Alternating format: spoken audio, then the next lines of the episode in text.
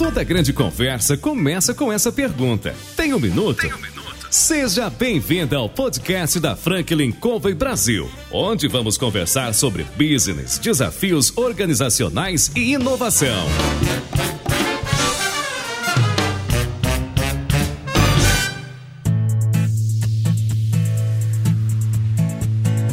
Olá pessoal, meu nome é João Palmeira, eu sou consultor da Franklin Covey e nós estamos aqui para entrevistar CEOs, presidentes, diretores, empreendedores dos mais importantes no Brasil na atualidade. O nosso programa vai aqui discutir, contribuir, compartilhar algumas das experiências não é, das pessoas que estão conosco e hoje a gente ligou para o Guilherme Fernandes da Alexander Hughes e perguntamos para ele se ele tinha um minuto. Guilherme, você tem um minuto? Com muito prazer. Seja bem-vindo. Muito obrigado.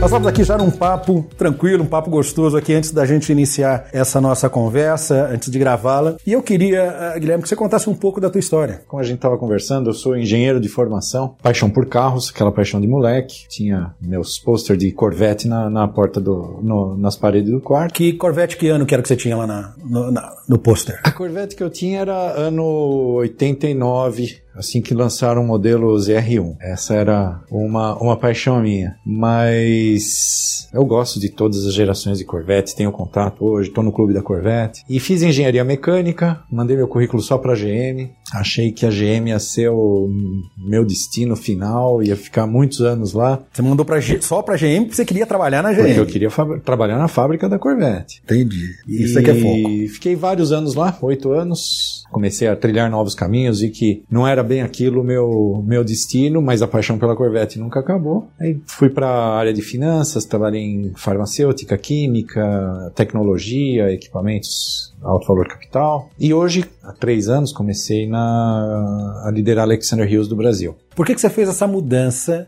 da área da indústria automotiva para a área da finança? Teve algum motivo, algum momento que você virou a chave de ser por isso? Eu acho que eu tinha um DNA também, que meu pai foi 30 anos para Pricewaterhouse. Apesar de eu achar o trabalho extremamente enfadonho, eu falei, vamos, vamos testar, vamos ver se é realmente ruim. E não é. É divertidíssimo, né? E acho que o segredo é você se divertir onde você está. Então, tirar o melhor proveito, agregar. Hoje é algo que eu prego muitíssimo, que é a troca de segmentos, troca de, de setores, troca de funções. Eu acho que um executivo sempre agrega muito mais quando ele, quando ele faz algo diferente e, traz ideias novas para um segmento tradicional, para uma área tradicional. Agora, essa troca que você sugere, ela não traz um risco inerente porque eu, o que eu quero dizer com isso é que você diz assim: olha, é bacana como eu fiz, eu saí de uma área X, fui para uma área Y, mas quando você faz esse, essa troca, né, esse trânsito, muitas vezes a pessoa vai chegar numa área em que ela conhece muito pouco. E aí, o risco? Existe um risco, mas ele é, no meu ponto de vista, ele é infinitamente menor do que a oportunidade. Então, sim, existe uma, uma curva de aprendizagem um pouco mais lenta, uhum. mas o que ele vai agregar ao longo do tempo é muito mais do que a empresa e do que ele mesmo imaginava. E como a gente lida com com executivos, são posições mais sêniores, o que mais diverte, o que mais aporta para um executivo é ele entregar. Então, essa entrega, esse, essa novidade é muito mais satisfatória do que você trocar seis por meia dúzia. Vai de farma para farma, de automotivo para automotivo. Então,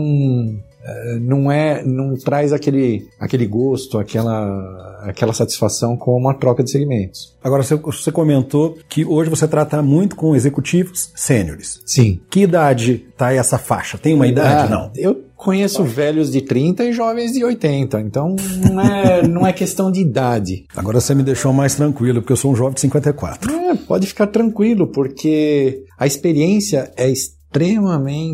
É, é fundamental. Não estou dizendo, não estou fomentando nenhum conflito de gerações, mas a experiência ainda é uma algo muito buscado pelas empresas. E nada melhor do que a idade para trazer experiência. Não adianta você querer que uma pessoa de 25 anos vá ter o mesmo jogo de cintura, o mesmo uh, trato com as pessoas que um executivo de 60 anos. Então, não existe esse tipo de bloqueio. Hoje não existe isso. Uh, a gente pode dizer que há alguns anos houve uma certa predileção por mais jovens porque eles eram mais baratos. Então os salários estavam inflados e executivos estavam com um salário muito caro. Essa realidade mudou nos últimos anos? Essa realidade mudou com a crise. Então houve uma queda salarial significativa nos cargos uh, de altos executivos. Hoje eles estão muito muito mais acessíveis e, cara, o relacionamento tá, se tornou algo muito mais agradável e, e proveitoso. Então, as novas gerações estão vendo o benefício de trabalhar com, com executivos experientes, vice-versa, está tendo uma tutoria, uma troca muito interessante. Então, eu acho que nós estamos, em termos de realização profissional, nós estamos num bom momento para aqueles que estão empregados, né? Porque o desemprego está alto também. Mesmo para executivos, para pessoas melhor mais qualificadas? executivos, Sério? porque são os salários mais altos e são os, foram os cargos preteridos pelas empresas. Uh, na época de crise. Então você não precisa de um CFO. Uh, vamos contar com um controller e um, um gerente de, de finanças aí para tocar o negócio, porque a empresa não está crescendo. Os, os C-levels são muito mais estratégicos do que operacionais. A empresa não está pensando, não está conseguindo pensar estrategicamente, não está conseguindo realizar seus planos de 5, 10 anos, então, dia a dia, precisamos cortar custo, C-level, vamos esperar um pouquinho. Você que transita, não é, nessa recolocação de executivos e tem essa visão mais abrangente, pensando 2020, não é? você vê possibilidade de melhora? Tem uma característica que eu sou sempre otimista. Então eu vejo melhora sempre. Qualquer coisa é melhora. Mesmo que não seja em termos de empregos, mas em termos de empreendedorismo, em termos de oportunidade, criar suas oportunidades, consultoria. Tem muita coisa que os executivos podem fazer. E muitas, muitos se esquecem disso. Mas em termos de mercado, sendo uh, falando no respondendo diretamente sua pergunta, sim, eu vejo. Eu vejo muitas iniciativas que estão fomentando criação de empregos, estão fomentando é, crescimento das empresas, iniciativas que estão uh, desburocratizando, e eu acho, uh, fora o viés que eu tenho, né, como, nós, como nós somos uma empresa europeia, francesa, uh, nós temos contato com várias matrizes na Europa e o olhar delas para o Brasil é sempre esperançoso. Então, já uh, recomeçando as perspectivas, investimento, então eu vejo, eu vejo sim um ano, um 2020 bem bem melhor que esse. Hoje você preside a Alexander Hughes aqui no Brasil. Exato. Ah, qual é o foco da empresa? Para aqueles que estão nos ouvindo, que não conhecem muito da empresa, gostariam de conhecer um pouco mais. Alexander Hughes é uma empresa francesa com 60 anos de história uh, de recrutamento executivo. Então as empresas nos contratam quando estão atrás de quando precisam de um executivo para suas posições. Temos algumas divisões, temos o Managers by Alexander Hughes, que são posições mais júniores, que começa num, num cargo de supervisão, uma coordenação e vamos até C-level board, uh, temos atendemos todas as camadas. Além disso, temos a divisão de uh, avaliação de equipes e profissionais. Então, uh, ao longo do tempo, nós percebemos que muito, as demissões não se dão por competência ou por incompetência. As demissões se dão porque há alguma coisa no relacionamento que impede a continuidade. Então, tem muito uh, cinco estrelas no sistema de avaliação interno da empresa que, tão, que são demitidos. Então, isso aí a gente percebe que é muito danoso para a empresa. Então, há uns oito anos, lançamos a, a, a novo, nova divisão de, de avaliação de equipes uh, e de profissionais, onde nós percebemos, onde nós entramos na empresa e tentamos reavaliar a situação antes que ela fique fora de controle. Essa avaliação, quando você fala de equipe, você está avaliando esse líder nível 1 e cada um dos membros da equipe que compõe, como é que é essa? Exatamente, são os chefes, os subordinados e os pares. Então, uh, é a velha história do sapo na panela, né? Quando uhum. a água tá fria e começa a esquentar, ele morre e ninguém sabe por quê. Ele não percebe por quê. E isso acontece nas empresas, muito. O custo de a substituição de um executivo gira em torno de um ano de salário. Um ano de salário? Sim, porque você tem o custo, isso sem, sem levar em consideração os, os benefícios legais. Né? Mas a demissão, o pacote de, de bônus, recontratação, o tempo de espera para o novo executivo começar a entregar da forma que ele que, que se espera dele.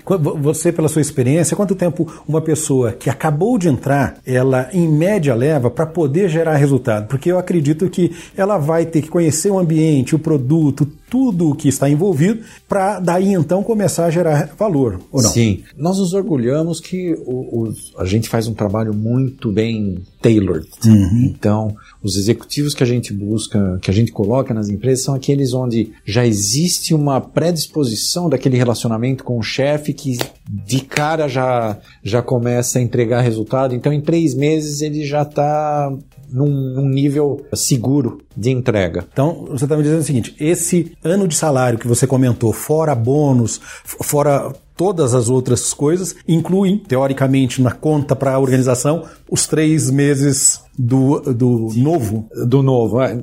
A gente inclui seis meses, que é o tempo médio. Entendi. Tá, mas é o, é o prazo. Porque no. Brasil mandar embora é caro, né? No Brasil mandar embora, em qualquer lugar do mundo mandar embora é caro. Existem os, os custos ocultos uhum. que não é, é, é, difícil de mensurar, mas. Mas estão lá. Estão lá, em torno de um ano para começar a entregar de novo. E esse trabalho que você faz com a equipe, ele acontece nos diferentes níveis? Quer dizer, no primeiro nível, no nível médio e também no sênior? Em todos os níveis. Então a gente avalia, vê o que está acontecendo, vê o que está levando os relacionamentos a degringolarem. Muitas vezes são coisas banais. Uh, você é corintiano, eu sou palmeirense, fiz uma piada há 10 anos sobre o Corinthians e aquilo lá fica na cabeça, as pessoas nem percebem. E vão crescendo aquilo lá, vira um câncer dentro da pessoa, vai comendo e, e acaba degringolando os relacionamentos à toa. Então a gente é uma pausa, um olhar externo é sempre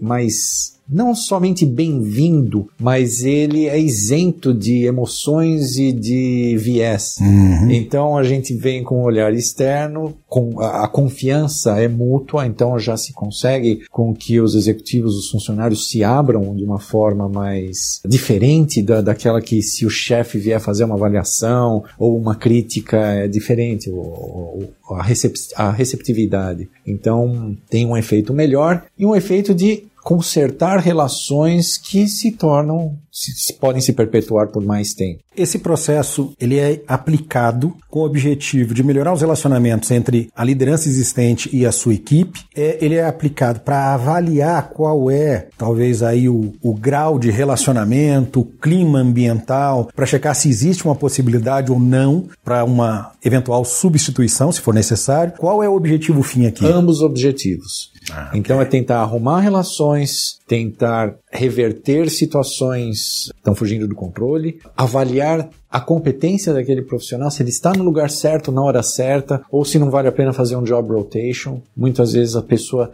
tem um anseio interno em fazer algo que o vizinho está fazendo e vice-versa, e não, não, se percebe. Então não dá a chance. É, é isso que a gente mede e consegue reverter situações que estavam degringolando. Você sabe que alguns anos atrás eu, eu, fazia um processo de coaching com dois irmãos, eles eram donos da organização e foi isso que aconteceu, porque um cuidava da produção, outra parte comercial. Eles estavam a ponto de dividir. Até que eu sentei individualmente com cada um e eu descobri que as paixões estavam invertidas. Um queria ficar na produção, mas estava no comercial, e outro queria ir para o comercial, mas passou a vida inteira na produção. A troca evitou a separação e a quebra do negócio. Exato. Então é um detalhe, né? Mas você, aí você pergunta o seguinte: você me contratou para dizer o óbvio, né? Porque eu tô aqui falando para você que alguma coisa você devia ter conversado com ele, que é teu irmão. Pois é, você me contratou para falar algo que você não tem coragem de falar pro seu irmão. Bom, ainda bem que isso existe, né? Afinal de contas, dá trabalho pra gente, né? Dá trabalho pra gente, mas é, e é divertido, e é gratificante, né? Quando a gente consegue reverter uma situação, quando a gente consegue fazer um executivo ver um futuro na sua empresa ou uh, começar a olhar com outro outros, outros olhares, outros vieses a, a sua carreira. É muito divertido. Você comentou, a gente nem estava gravando a respeito de ouvir não é, de um executivo quando ele vem para você e te agradece pelo trabalho, não é, pelo, pelos conselhos, por aquilo que você o ajudou a perceber. Tem algum caso que você se lembre, que você podia compartilhar com a gente? Eu tenho milhares de casos, eu não vou dar preferência para ninguém. Sério mesmo, porque, assim, como eu estava comentando, eu converso com cerca de 1.500 pessoas por mês. Por, ah, perdão, por ano. Por ano. por anos. E todos eles têm uma história legal para contar. Não vou dar preferência para nenhum, eu tenho histórias assim que a gente pode compartilhar em off, mas eu tenho histórias impressionantes de todos eles. Desses 1.500, dessas histórias interessantes, tem alguns pontos que você diria,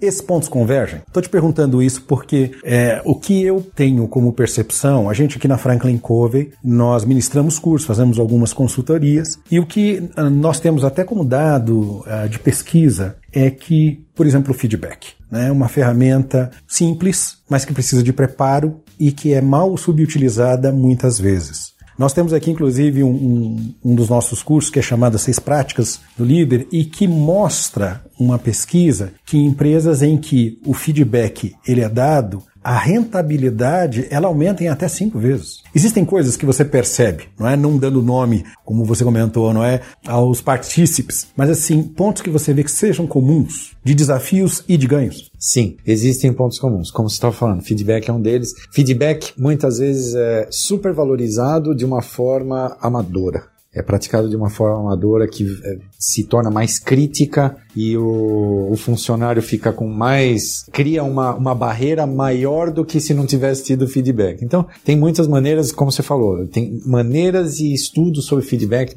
aos montes. Agora, uma coisa que eu vejo característica de 99% dos executivos com quem eu converso, eles, ao longo do tempo, esquecem quão bons eles são aquele aprendizado de início de carreira, aquele, aquela sua história de vida, aquela época, às vezes até antes da, do primeiro emprego, que fazia um bico aqui, um bico ali, aprendia alguma coisa. Hoje eu sei que eu aprendi muito na época que eu era guia de excursão na Disney. Na, na Disney. Eu ia todo ano para lá e lidava com situações tão adversas que me ajudaram tanto no que eu faço hoje. Então, pensando retrospectivamente, são coisas que aprendi demais a lidar com gente. Da mesma forma, os executivos. Os primeiros empregos, os, as, os primeiros desafios são aqueles que não tem ninguém para nos ensinar, onde a gente aprende de forma única a resolver situações que nunca nos foram apresentadas e que aquilo lá se torna tão fácil e tão comum ao longo dos anos você esquece que é uma habilidade, uma habilidade importante que foi conquistada e desenvolvida no começo da carreira. É interessante isso, né? Então, ao longo da carreira, a gente comece, comete esse, esse deslize, digamos. Uhum. Então, a primeira lição que eu dou para qualquer executivo que vai lá é faça uma retrospectiva da sua vida em termos de problemas, ações e resultados. Veja quanto que você aprendeu ao longo da sua carreira para você estar onde você está hoje, para você ter o conhecimento que você tem hoje. Então, divida problemões em vários probleminhas. Veja como você desenvolveu uma solução diferente, única para um problema que é um problema não é específico do seu setor onde você trabalhou é um problema. Então são habilidades que você cria independente do setor onde você trabalha. E isso é espetacular. É, é, serve de recheio para currículo, recheio para LinkedIn e mais que tudo, você tem um ânimo diferente. Pô, eu não sou um cara tão ruim, não estou desempregado porque eu não sou incompetente. É, esse, essa situação de desemprego, mesmo para um executivo, eu imagino que isso mexe um pouco com o emocional. Sim. Não é? Porque, afinal de contas, você constrói uma carreira bem sucedida, chega um determinado momento, por uma, qualquer motivo que seja, alto salário, não é? uma política da organização que muda, ou o cenário político econômico brasileiro, você é cortado. Né? E de repente você se vê numa situação que talvez você nunca tenha se visto, se imaginado. Uhum. Né? Como, é que eles, como é que se lida com isso? Você que tem, uh, que fala com essas 1.500 pessoas, não é? Porque você fala com pessoas que provavelmente estão fora do mercado de, de trabalho há pouco tempo, alguns há mais tempo, e outros que ainda estão, mas querem mudar ou não. Como é que é isso? Os três casos são, são comuns. Então, eu diria que 50% desempregado, 30% buscando novas, novos desafios e executivos em geral. Né? Então, é, e é muito divertido isso, muito gostoso conhecer as histórias de, de cada um deles, os desafios, os, o, o, que eles agregaram à sua vida, à sua empresa. Agora, algo que também é comum na maioria, que é um ponto que impede uma uma recolocação mais rápida ou um ânimo maior, é a falta de relacionamento. Então, o networking, o relacionamento é algo extremamente importante, principalmente nos cargos mais executivos. Quanto maior sua rede de relacionamento realmente válida, não é Facebook, não é ter 500 mil amigos no, no Instagram que você não conhece ninguém, né? e não conhecer ninguém. Então, que é uma prática que eu tenho, por exemplo, eu não aceito absolutamente nenhum pedido de conexão no LinkedIn sem que a pessoa vá ao escritório ou vá ao escritório da pessoa ou Skype. Mas eu tenho que ter um olho no olho. Senão, não adianta que não, não vai. não vou conectar. Uhum. Então, os relacionamentos são válidos quando você conhece a pessoa, você saber onde pode ajudar, onde pode haver sinergia, uh, onde fazer crescer junto. Não preciso necessariamente pegar um serviço de uma pessoa que se conecta comigo, mas sim alavancar, fazer a roda girar, ajudar a roda a girar. Agora, não existe, por outro lado, a situação de um executivo que foi uh, dispensado tá certo? Ele se sentiu um pouco incomodado em buscar na rede de relacionamento uma oportunidade? Isso não, não é alguma coisa que acontece, não? Em 100% dos casos acontece isso. Só que quem diz que você precisa estar tá se oferecendo para um novo emprego ou para uma nova oportunidade? Não. Vá conhecer a pessoa por quem ela é. E nisso surgem oportunidades, surgem ideias. Vá fazer brainstorming com sua rede de relacionamento. Você não precisa estar tá pedindo emprego. Vá conhecer pessoas, expandir sua rede de relacionamento. A pessoa com quem você está conversando pode imaginar uma vaga para você, um amigo que precisa de você, um colega que está desesperado atrás de uma, uma habilidade que você tem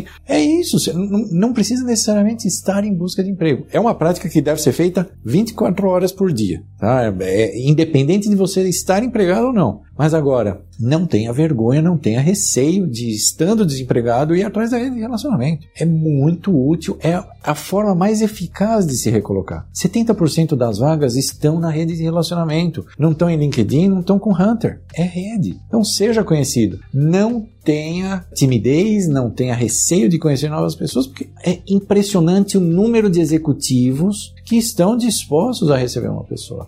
Eu converso com executivos todo dia. O engraçado é que, talvez para quem está de longe ou de fora, tem uma impressão a respeito da acessibilidade que ele pode ter a um executivo. Exato. Tem algumas coisas. Primeiro, você sempre tem uma história para compartilhar. Então, vá e mostre a história que você tem. Agora, os executivos, eles sofrem de um mal que é a solidão do cargo. Os executivos se blindam com secretárias, não recebem todo, toda a informação que vem debaixo da empresa, o que vem de cima também vem politizado. Então eles acabam se fechando no mundo e estão totalmente abertos para um relacionamento externo, porque aqui dentro já está difícil. Então, vamos conhecer, vamos ter novas ideias, vamos, vamos fazer uma. trocar informações. Maior, as informações mais relevantes, mais sólidas, vêm do relacionamento, não vêm da, da, mídia. A mídia só mostra o que ela quer. Uhum. Então, você tem ideias, você tem notícias, você sabe que segmento está indo melhor, está indo pior, e aprende muito mais. Então, a solidão do cargo deixa todo executivo aberto a novas relações. E outra coisa, os executivos que estão em busca desse relacionamento se dizem tímidos ou com vergonha de abordar alguém. Muitas vezes, a timidez uh, encobre orgulho. Aquele medo de errar, aquele medo de tomar um não. Ou de parecer fraqueza, alguma coisa assim. É, olhe para si mesmo, cara. Timidez não existe. Manda ver, vai atrás do, do, um relacionamento novo, de uma conexão nova, vá conhecer a pessoa. É, é, interessante você falar isso porque me faz pensar o que você comentou como primeira sugestão ou lição, né? Que é lembrar as raízes, né? O que me trouxe aqui, as experiências, como você falou, né, na Disney, o que você aprendeu o que você vivenciou lá, você traz hoje como experiência e agrega para o teu trabalho, né? Então, quando a gente pensa nisso, quando você está no primeiro emprego, quando você quer muito alguma coisa, como foi o teu caso com relação à empresa automobilística, você mandou para uma empresa porque era lá que você queria, porque lá estava um sonho de consumo seu que era o Corvette. Quer dizer, esse tipo de olhar de, eh, não sei se empolgação, mas de ímpeto, é que talvez uh, o executivo, quando chega num determinado momento, precisa lembrar que ele já teve e ele tem que usar. Exatamente. É por aí? É por aí. É bem por aí. Hoje, quando a gente pensa em termos Brasil, Você falou que 1.500 pessoas, 50% do grupo de, de executivos que você conversa estão fora do mercado de trabalho. Quanto tempo leva, em média, uma recolocação? Varia, varia muito. Eu conheço excelentes executivos que estão em busca de uma oportunidade, digamos, CLT há dois anos. Dois anos. Então, e isso não é um, um motivo de uh, preconceito por parte das empresas. Então, as empresas aceitam, uh, entendem a situação e a situação em si do país permite que isso aconteça. Tá? Então, é, não é esse o, o ponto principal. O relacionamento é a principal ferramenta para se recolocar. Então, ela abre portas mais rápido. Ela abre portas mais rápido. Não pode ter papas na língua. Então tem que, tem que praticar com muito, uh, muito mais afinco o networking, que é a melhor, melhor forma. É, eu fico imaginando que uma pessoa que leva um período de tempo mais extenso para se recolocar, ela deve encontrar dois grandes desafios. O primeiro talvez esteja relacionado, vamos dizer, ao, ao ego, ao, a, a, sua maneira de se ver, né? de olhar para o espelho e dizer por que, que eu ainda não voltei ao mercado. E a segunda, talvez relacionada à parte financeira, porque por mais que ele ganhe pelos bônus e tudo mais, ele tem um, um padrão de vida e esse padrão tem um custo. É por aí? Isso acontece? Esse é um pecado que acontece assim todos os dias. O executivo acha que por ele estar numa posição C-level, ser, ter sido bambambam bam, bam da empresa, ele vai se recolocar rápido e não mede uh, os seus gastos. Continua almoçando em restaurante fino, jantando, viajando com a família e Pense que quando você está numa situação dessa, além de não entrar, continua saindo a mesma coisa. Então, o efeito é duplicado. Não está cobrindo seus custos, você está tirando as suas reservas. É um pecado enorme. Aconteceu? Chega para a família, escuta, galera, vamos vamos trabalhar nisso aqui, eu não sei quanto tempo vai levar, vamos nos, nos acertar. Precisamos rever nossa, nossos gastos. Essa revisão você, considera ser importante? Extremamente importante, porque ela, as consequências disso são enormes. Tenho visto divórcio, tenho visto uh, desespero, não sei o que eu vou fazer, estou vendendo minha casa, vou refinanciar meu carro. Então, um monte de coisa porque simplesmente não tomou conta. Ah, vai levar seis meses minha recolocação, estou há dois anos. Então é algo, é algo que tem que ser muito bem pensado na economia de guerra. Ou seja, é, essa parte financeira econômica, ela acaba afetando a vida pessoal muito e autoestima, né? De certa maneira, né? De certa Mesmo forma, sendo é, de certa forma, o dinheiro traz felicidade. Traz. traz. Tem, diz que diz que tem gente que diz que não traz, mas manda comprar, manda buscar, né? Mas é um fator importante. É um fator importante de estabilidade familiar. O que mais você diria para alguém que hoje busca uma recolocação, né? Nesse nessa condição C-level ou mesmo em outras áreas? Que cuidados a gente precisa ter a partir do momento em que você se vê fora do mercado de trabalho e precisa da recolocação? Primeiro de tudo, fazer uma autoavaliação, entender quais são os qual é o seu momento, onde você estava, para onde você quer ir. Muita gente estava descontente onde está e quer tentar, ah, quer sair da automobilística e ir para a farma. Vai para a farma. Veja quais são suas habilidades que você desenvolveu ao longo do tempo que são úteis no mercado farma e alavanque em cima delas. Vá conhecer executivos de farma. Então, Entenda qual é o seu momento, o que te faria feliz, qual é o segmento dos sonhos, qual a função e comece a trabalhar em cima disso. Depois, fuja de casa. Saia do Triângulo das Bermudas entre cama, TV e geladeira. É, vá fazer, vá em coworking, conheça novas pessoas, novos ambientes. Se precisar, alugue uma sala. Se precisar, vá ser Uber. Se não está conseguindo eh, se relacionar, vá ser Uber. Tem alguns executivos que eu conheço que eu conheci sendo Uber e que acabaram sendo entrevistados, executivos, CIOs, uh,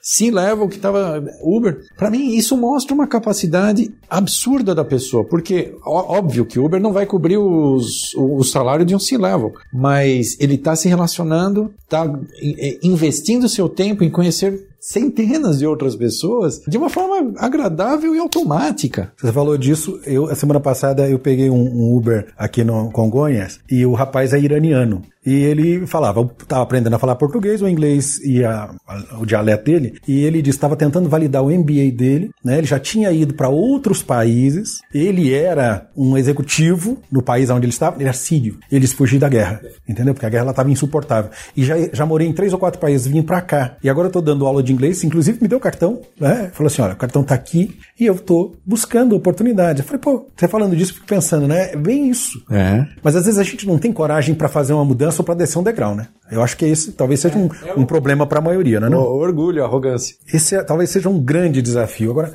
é, é, pensando nessa realidade, que é uma realidade dura, Sim. não é? Porque você ser dispensado, eu acho que para qualquer pessoa não deve ser muito fácil. De forma né? alguma. Mesmo que você diga assim, ah, mas o cara saiu daqui com um pacote de benefícios de 2 milhões de reais. Mas ele foi embora, foi mandado embora. Por algum motivo foi mandado embora. Isso vai mexer com o brilho dele. Além dessa, dessa rede, de evitar, para quem não sabe o que é Triângulo de Bermudas, né? o Triângulo das Bermudas é um lugar que aparentemente tudo que aparece some. né? É um lugar perigoso. não é isso?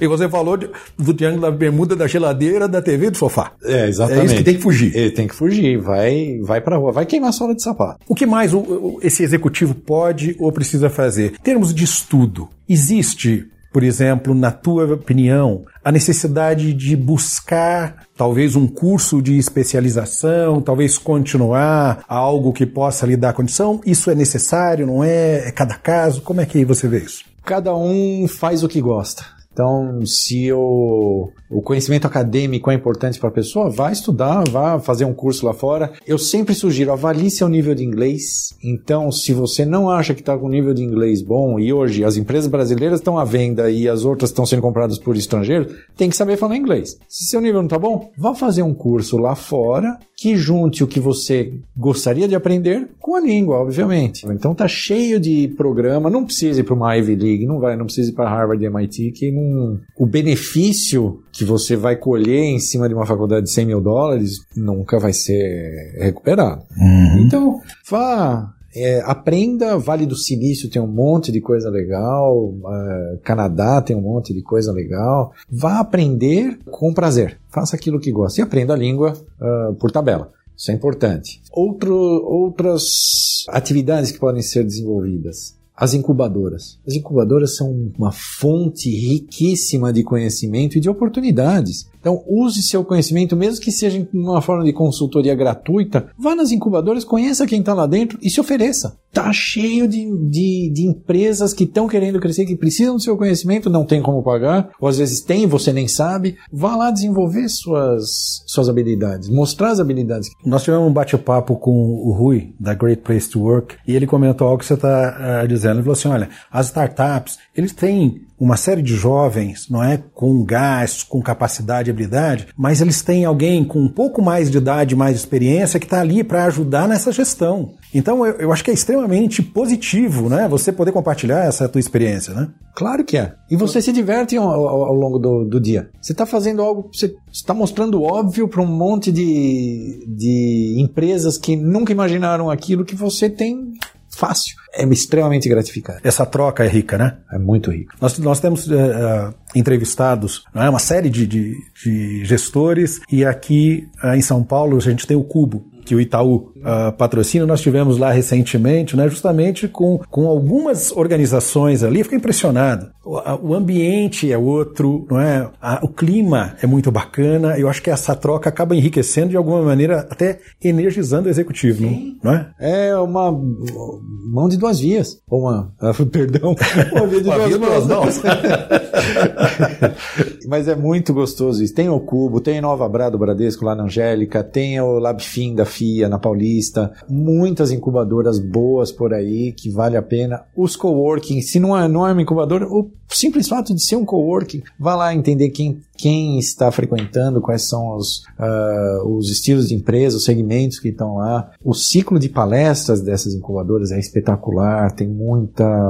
Tem coisa todo dia. Também vá conhecer os, as câmaras do seu segmento. Então, tem para financeiros, tem o, o IBEF, Instituto Brasileiro de Executivos de Finanças, as câmaras, Câmara Francesa, Câmara, de, Câmara Americana, Câmara Alemã, muita coisa acontecendo nessas de eventos, de palestras importantes, e você tem uma ideia de que tipo de empresa está tá investindo, está trazendo alguma novidade. Essa é uma maneira de você investir o gasto da sola do sapato bem investido. Bem investido. É isso, né? Hoje, o mercado brasileiro versus o mercado europeu. é? São dois mercados com características peculiares, diferentes, mas eu, eu, eu tenho, por exemplo, um conhecido que está de mudança esse mês para Portugal. Ele é um executivo aqui, esposa executivo aqui, mas ele resolveu ir para Portugal. E Portugal a gente conhece, não é? É um local que tem uma série de benefícios, mas ele talvez não tenha tantas oportunidades quanto tem o Brasil. Concordo. Não é? O Brasil é um celeiro e São Paulo, eu acho que é o coração pulsante da América Latina em termos de trabalho. É, João, o potencial do Brasil, com 200 milhões de habitantes, é algo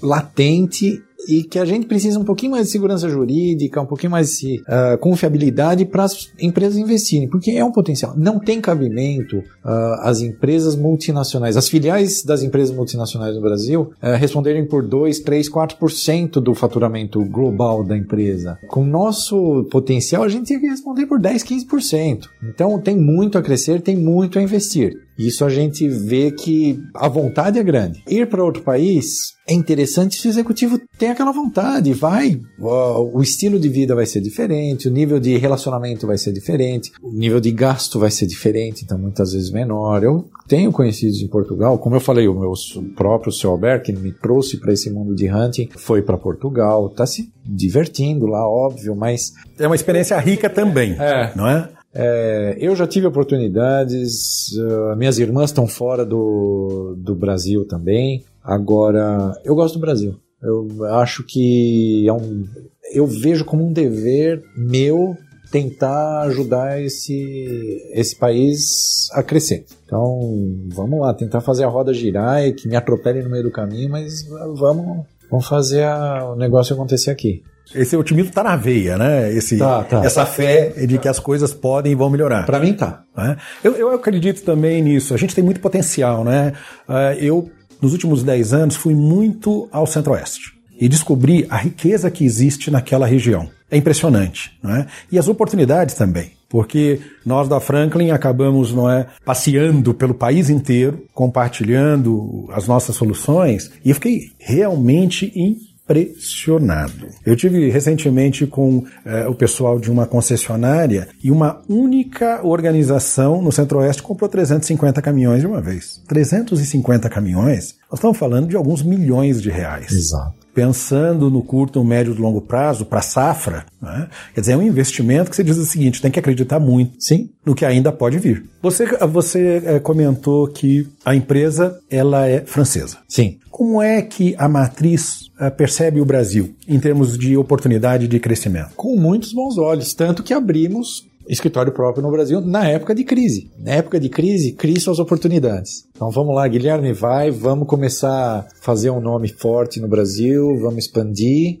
porque o potencial é grande. E o potencial da Europa é muito menor, já está esgotado. A Europa tem muito dinheiro, não precisa saber onde investir. E o Brasil tem um caminho para propiciar um investimento, Exatamente. não é isso? Então, quando você pensa nessa realidade, para as pessoas que estão nos ouvindo hoje e que talvez queiram mudar, porque mudar também requer um pouco de coragem, né? Sim, muita. Alguns anos atrás eu estava conversando com um indivíduo e, e, já tinha participado de uma situação semelhante que convergiu para dois pontos. Ele disse assim: mudança, ela requer duas variáveis. Uma chama coragem, outra é preparação. Se você mudar sem ter preparação, é loucura, porque você pode quebrar a cara e feio. Agora, se estiver preparado, minimamente preparado, a chance de mudança ela é boa. O Brasil ele tem muita chance. Né? Tem muito mercado ainda para crescer, tem muita oportunidade, tem muita empresa, como você mesmo comentou, né? comprando, vindo para cá ou abrindo escritórios próprios, como é o caso da sua organização hoje, e a gente está no dia a dia da gestão, percebe que existe uma possibilidade latente. Hoje,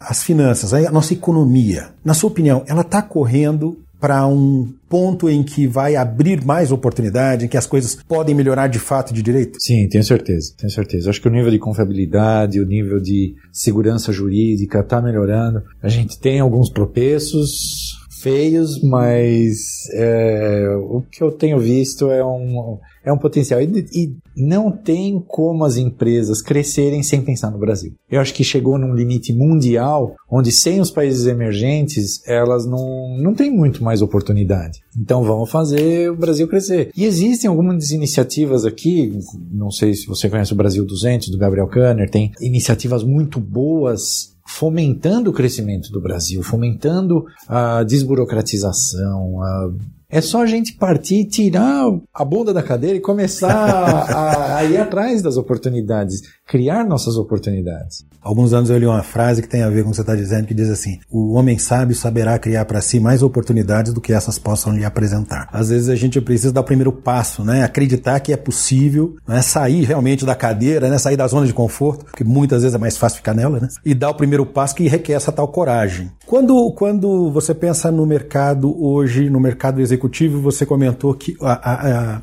Alexander hoje ela trabalha com os diferentes níveis. Sim. Existe dentro desses níveis aquele que está mais aquecido, em que a procura está maior, em que existe talvez uma maior receptividade de mercado? Não, não necessariamente. Níveis de coordenação, de supervisão, então, são os, eles têm um giro maior, natural, né? Então, uh, isso acontece. Mesmo porque são mais cargos, são mais, são mais vagas, são né? mais vagas, Para um presidente... e, e maior turnover. Ah, entendi.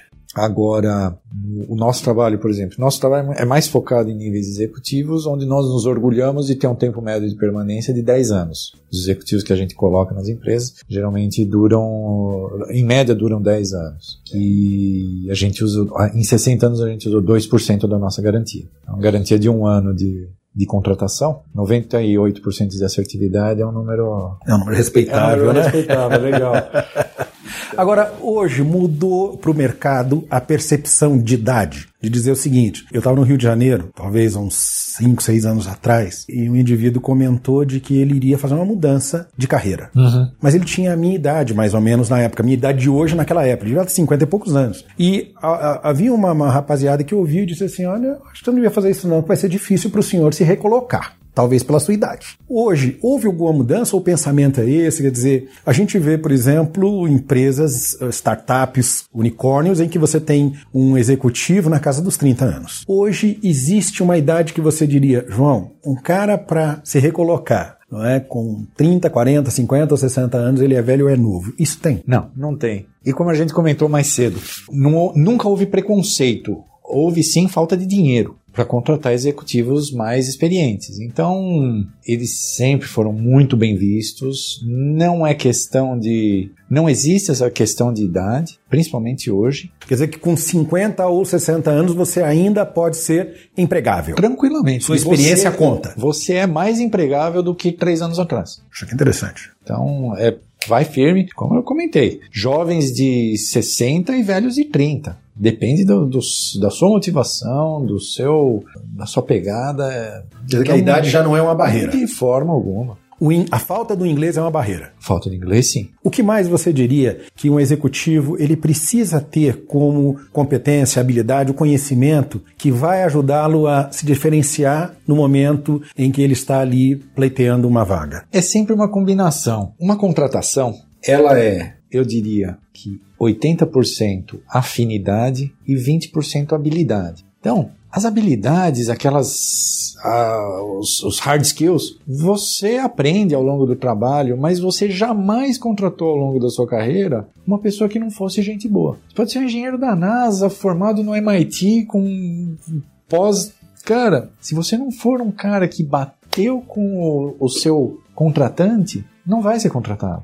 Então, afinidade é muito importante. E afinidade é de pessoa para pessoa, é aquilo que realmente tem que, tem que bater. Postura, gostos, hobbies. Você consegue mostrar quem você é numa entrevista mais facilmente se você já tiver preparado, sabendo quem vai te entrevistar. Isso é um ponto importante, então. É um ponto importante. É, você está comentando isso, eu lembro de ter lido muitos anos atrás uma pesquisa da Harvard e uma pesquisa do Instituto Carnegie. E os dois é, caminharam para o mesmo ponto, é, dizendo o seguinte: olha, o sucesso de, de, de, líderes, eles vêm de 15% das habilidades técnicas, mas 85% aproximadamente são das habilidades relacionais. Quer dizer, isso realmente tem um peso forte hoje em dia, mais do que nunca. Mais do que nunca. Ainda mais no mundo virtual que a gente está tá vivendo, quem tem essas habilidades, quem consegue mostrar essas habilidades, tem vantagens. Agora, o indivíduo que vai falar, vai fazer uma entrevista, existe o fator emocional. Muitas vezes um nervosismo, não é uma certa ansiedade. Dizem as pesquisas que 9,3% da população brasileira é ansiosa. Então, quer dizer, o cara já chega numa situação complicada, a ansiedade está ali presente. Pode ser que ele, mesmo sendo uma boa pessoa, não cause a melhor impressão. Isso acontece. Acontece. E isso pode ser um fator determinante, ou seja, extremamente. Ali- Prepare-se. Vai conversar com a sua esposa, vai conversar com seus amigos, vá conversar comigo. Se quiser, eu faço. Eu, eu- se quiser, eu espezinho lá para um processo de entrevista. O meu processo de entrevista é diálogo, então eu, não, eu não- nunca vou espezinhar ninguém. Mas se quiser, vai lá comigo. Pode mandar, eu treino, mas desenvolva em cima das suas habilidades. Aquele preparo que a gente conversou sobre problemas, ações resultados te deixa muito mais tranquilo, muito mais preparado para qualquer tipo de pergunta. Se você está afiado no que você fez, nas suas habilidades ao longo da vida, não tem entrevista que vai te amedrontar. Então prepare-se. Quando você fala disso, é, seria legal para o executivo ou para qualquer pessoa que está agora é, fora do mercado de trabalho escrever a sua própria história para poder refletir a respeito disso? É isso que você está dizendo para gente? É isso mesmo. Escreva, escreva num papel, papel e lápis. Você tem uma, uma, uma capacidade de memória muito maior se você realmente escrever a sua história no lápis e mantenha esse caderninho para sempre. Porque todo dia você lembra de alguma história nova, de um problema novo, vá enriquecendo esse seu caderninho e mantenha ativo. É importante. Isso é uma ideia bacana. Eu sou muito visual. Eu gosto de escrever, mas nem sempre eu tenho um caderninho, não é, a mão ou um lápis. Então eu usei, como o telefone celular já faz parte da nossa vida, não é quase uma pele, segunda Sim. pele. né, eu muitas vezes gravo alguma coisa que eu acho legal, ou que eu ouvi, ou que eu li, né? E você falando disso, eu fico pensando, pô, seria legal ter um, um diário da minha realidade, até gravado em áudio, para poder ouvir depois, porque eu, eu tive num determinado momento da minha vida lá atrás um diário. E por um acaso, alguns anos atrás, eu mudei de casa e eu achei esse diário. Né? E foi legal ver a minha história, porque eu já tinha esquecido de tanta coisa importante, de tanto sentimento. Eu acho que é isso que. Você que já leu os Sete né? Hábitos da Franklin Covey? Rapaz, olha, é um best-seller que está na minha lista. Eu acho que eles falam em algum lugar lá para fazer isso. Cara, você sabe que os hábitos, você está falando de alguma coisa é, legal, né? Os hábitos, eles ah, diz que o hábito cria o monge. E quando a gente pensa em termos de hábitos, as pessoas estão ouvindo pra gente aqui, hábitos saudáveis são essenciais para a vida da gente. Eu já há algum tempo decidi fazer exercício, mas não fazia com regularidade até o meu joelho começar a me cobrar e a minha coluna também, porque eu jogo tênis. E é um jogo de impacto, você joga, força um pouquinho a articulação. Então, a chave para poder desenvolver um hábito eficaz é ter um motivo para fazer isso. Ah, o meu motivo foi lembrar de que se eu fizer exercício todo dia, eu não vou ter dor nas costas e eu vou estar melhorando minha musculatura para poder continuar jogando, Jogando tênis tênis, que é o que você gosta. Exatamente, para o joelho não atrapalhar. Então, quando você pensa no caderninho que você está falando, ou em gravar né, a nossa própria história, a primeira vez que eu fiz, eu fiz porque eu sou filho de mineiro e eu ouvi as histórias dos meus pais, dos meus avós, dos meus bisavós, e aquilo me enchia de, às vezes, de encantamento. Nostalgia. Exatamente, né? E eu fiquei pensando naquela época o seguinte: eu gostaria que os meus filhos pudessem um dia saber como foi a minha vida, os meus netos, enfim, quem sabe ajudá-los como me ajudaram também em algum momento, né? Então acho que essa sua dica de escrever, ponderar, ela faz todo sentido, porque ela ajuda a gente a lembrar de que a gente teve momentos difíceis que a gente passou e deu a volta por cima. E que teve momentos legais também, que foram importantes e são importantes para a vida, a gente vai relembrar com saudade, mas essa somatória é que faz a gente ter sucesso, né? Ou continuar vivendo e usufruindo, não é isso? E a gente tem a tendência de lembrar muito mais dos momentos ruins do que dos bons, né? Verdade. Mas nossa vida é feita de 90% de momentos bons e 10% de ruim.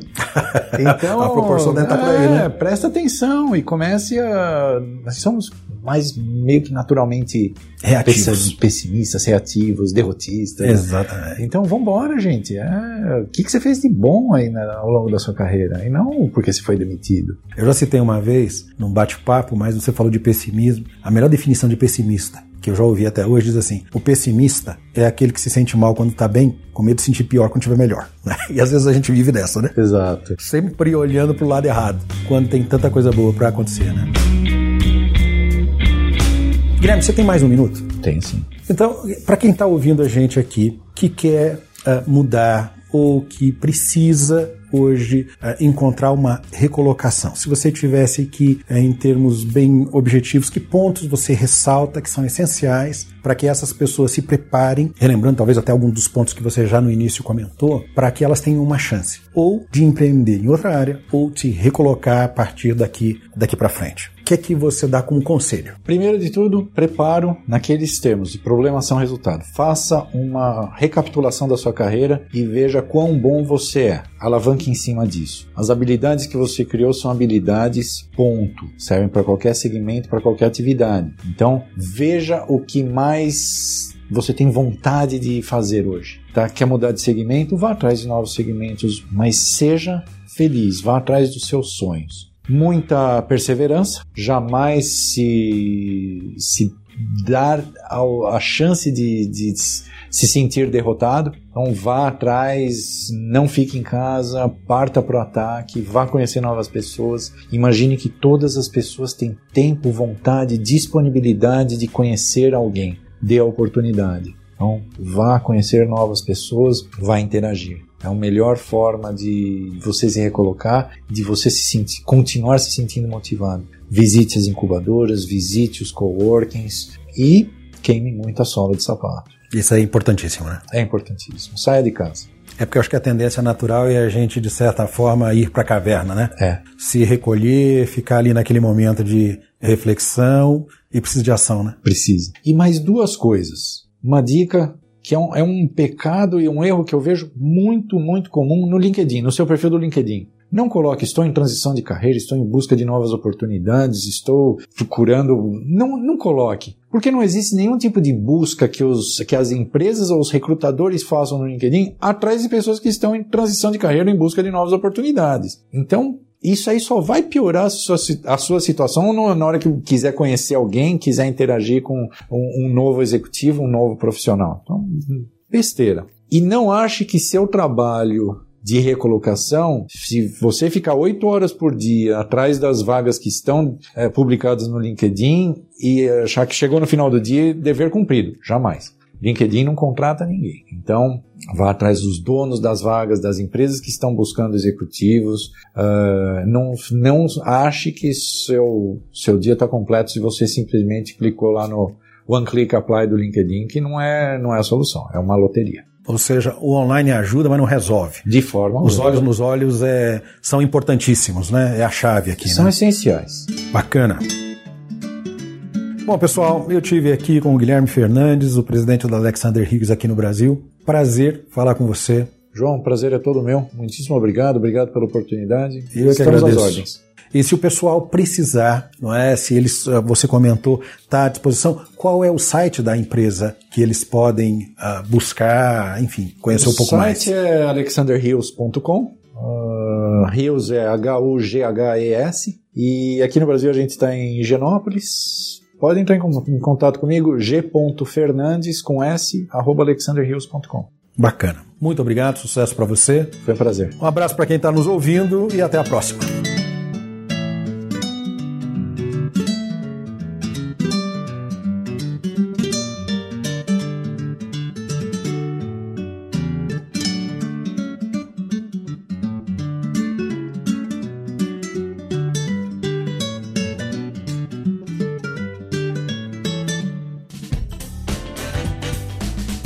Você acabou de ouvir mais um episódio do Tem um Minuto. Oferecido pela Franklin Covey Brasil, uma empresa global que ajuda outras empresas a alcançarem resultados que requerem grandes mudanças no comportamento humano. Venha conhecer nossas soluções customizadas para os seus desafios organizacionais.